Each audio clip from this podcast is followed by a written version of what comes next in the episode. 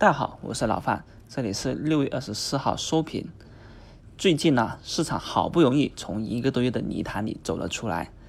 不过随着上周的一个突破以后啊，在六十天均线短暂的一个受阻啊，周五跟今天来看呢，感觉啊盘面还是有点冷却下来的，特别是中小创个股一直起不来。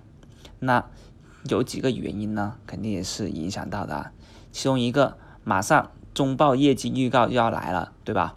去年底的年报啊，加上今年一季度的一个一季度报告要披露，那就会出现一种情况，哎，就是那些可能踩地雷的个股啊，就非常的弱，因为大家担心一些啊业绩地雷嘛。那还有呢，就是六月底有一个重要的事件，G 二零峰会到底会传出怎么样的一个信号，大家也在等待。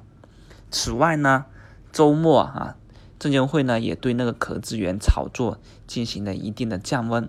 那壳资源炒作啊，今天没有发酵，也就是说呢，持续了一天就结束了。不过上证五零指数还是非常坚挺的啊。茅台竟然虽然说还是没有突破一千，不过基本上随时都要见的，那就可能像走出年初行情一样，也就是大蓝筹、大白马带着市场再去走一段。然后才令得更多的个股去彻底的一个爆发，也就需要什么？需要一个啊老人家或需要一个成年人把这个小孩带一下，再走一下，才能帮助成孩子成长起来。那上证五零呢？目前还是什么？成为一个行情的一个领先指标。涨的时候呢啊，率先啊见底上涨；跌的时候呢，也是率先的见底下跌。那机构啊，毕竟他们引导的品种是比较理性客观的，而上证五零指数目前来说一直是走得很稳的反弹了，所以接下来呢，我们也同样去留意到上证五零什么时候见顶去回落，那才是大家啊去整体去离场的时候。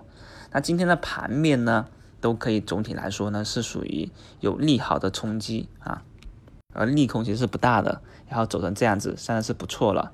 而今天还有一点。就是次新板块呈现了一定的风险了，其中一个个股中简科技，中简科技今天由早盘的涨停到尾盘的接近跌停，差不多百分之二十的一个大面行情了，对吧？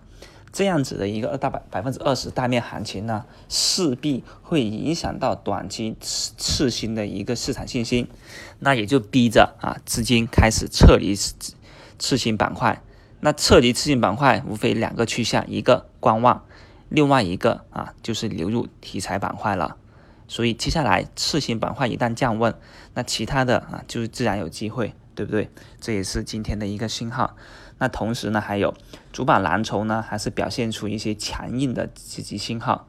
那在本月啊一些重要的事件明朗之后，真正的个股赚钱效应啊才会重新的来临。